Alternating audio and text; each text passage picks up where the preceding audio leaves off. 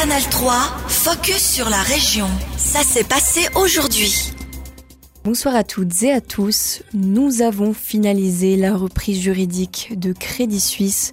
C'est ce qu'a indiqué l'UBS dans une lettre ouverte parue aujourd'hui dans le quotidien NZZ. Une étape importante pour le plan de sauvetage de la banque Eau de Voile, décrété par la Confédération. Alors, qu'est-ce que cela signifie pour la suite de cette acquisition? Thomas von Bourg, ancien chef de la succursale Crédit Suisse de Bienne. Après trois mois maintenant, c'est euh, Crédit Suisse, ça n'existe plus. Maintenant, bon, c'est encore les actions qui sont plus à, à la bourse. Ça, c'est une autre chose, mais je crois maintenant qu'on doit attendre euh, les décisions du conseil d'administration du UBS. Euh, Qu'est-ce qu'ils font avec Crédit Suisse Ils ont trois scénarios. Scénario 1, c'est une intégration totale à l'UBS. Deuxième scénario, c'est il tient encore le brand Crédit Suisse à 100% euh, propriétaire UBS. Le troisième scénario, c'est ils vendent euh, au moins le- les affaires suisses du Crédit Suisse à la bourse de nouveau. Cette journée marque la fin de l'histoire plus que centenaire de Crédit Suisse. Alors comment accueillir cette nouvelle? Est-ce plutôt positif car cela met aussi fin au débâcle passé de la banque ou négatif pour l'incertitude du futur des employés et du secteur bancaire? Thomas von Bourg. Enfin, c'est toujours quelque chose qui est négatif. hein. Euh, ça, ça, on ne peut pas tourner en positif. Mais moi, je suis sûr, pour les employés, pour les clients, il- y a aussi des côtés positifs, même pour l'économie suisse. Parce que maintenant, on a une banque, une grande banque, qui est vraiment forte. hein. Et je crois que ça, c'est important qu'on a cette banque forte. La fusion juridique entre Crédit Suisse et UBS est donc terminée. Mercredi, ce sera au tour de l'action de Crédit Suisse de disparaître de la bourse helvétique.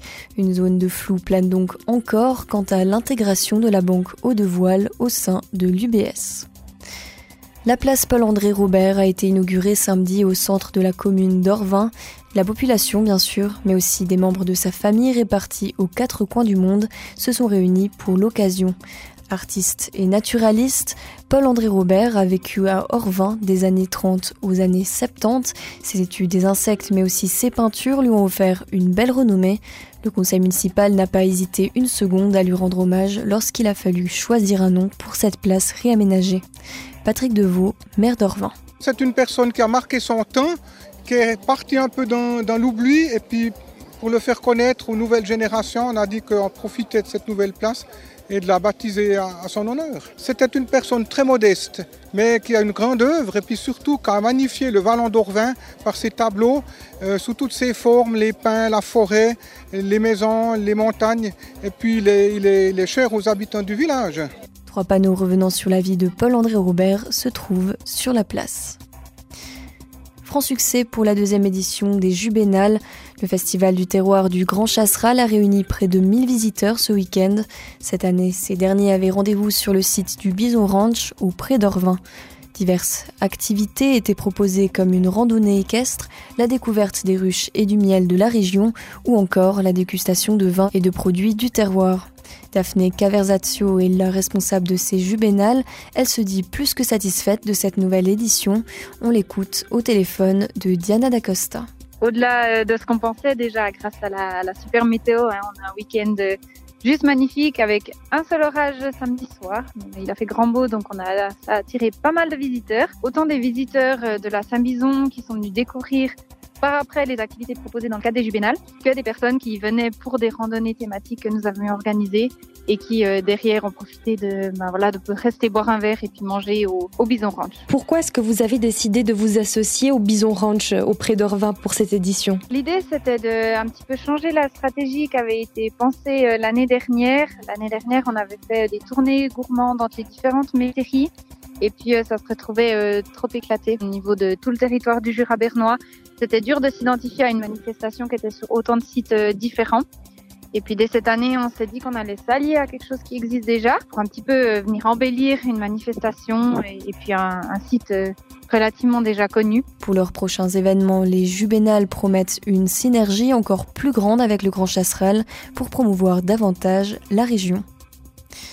La visite de l'émetteur du Chasseral restera le moment fort de la toute première quinzaine culturelle de nos. Durant deux semaines, de nombreux événements ont rythmé la vie de la commune.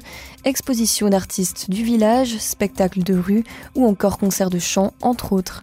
Et la population a répondu présent. La visite de l'émetteur le dimanche 4 juin restera le point d'orgue de cette quinzaine. Plus de 800 personnes se sont rendues au sommet pour entrer dans les entrailles et en apprendre plus sur le symbole de toute une région.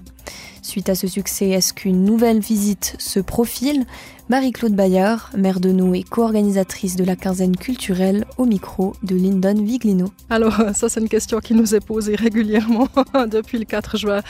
Euh, c'est un événement qui pourrait revenir.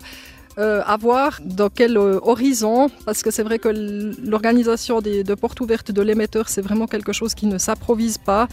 Mais pourquoi pas? Pourquoi pas? Ça doit se faire en accord avec Swisscom? Oui, c'est un partenariat avec Swisscom. Alors euh, Swisscom, euh, on peut très bien travailler avec eux, mais c'est vrai qu'au niveau euh, logistique organisationnel, c'est pas une masse à faire. La quinzaine culturelle vivra-t-elle une deuxième édition? La question reste ouverte. D'autres formes de manifestations pourraient voir le jour ces prochaines années à nous. 7 heures, 14 minutes et 9 secondes, le temps qu'il aura fallu à Frédéric Splendor pour parcourir et gagner les 100 km de Bienne. Le Valaisan établi dans le canton de Vaud a remporté la nuit des nuits dès sa première participation. On écoute sa réaction recueillie très tôt samedi matin, une fois la ligne d'arrivée franchie. C'était dur mais je suis content. Ouais, c'était une chouette expérience. Je crois que j'ai pas encore réalisé en fait là je suis trop fatigué, je pense à mes pieds euh, dans mes baskets, dans quel état ils sont. Et je crois que c'est la première course que, je gagne. Donc euh, c'est incroyable, enfin, c'est génial. Et puis je sais pas quand je vais réaliser, peut-être plus tard euh, sur le podium, je sais pas. Ouais, mais incroyable. Premier biennois, Gilles Champion termine au 11e rang après plus de 8h40 d'efforts. Objectif réussi pour lui qui avait dû abandonner lors de sa première participation aux 100 km en 2019. Ouais, très satisfait. Euh, j'avais un peu un passage à vide vers le 20e kilomètre un peu ralenti. Et puis euh, au final, ça s'est bien passé, bien fini. Et puis le but, c'était vraiment d'arriver euh, au bout de la nuit à Bienne. Donc c'est une grande satisfaction. C'est un beau moment. C'est cool. Hein. Côté féminin, la victoire revient à Marianne Onclé en 8h50. Une belle revanche pour la citoyenne de Könitz, âgée de 50 ans, qui avait dû se contenter du deuxième rang il y a quelques années. Canal 3, focus sur la région. Aussi disponible en podcast sur Spotify et Apple Podcast.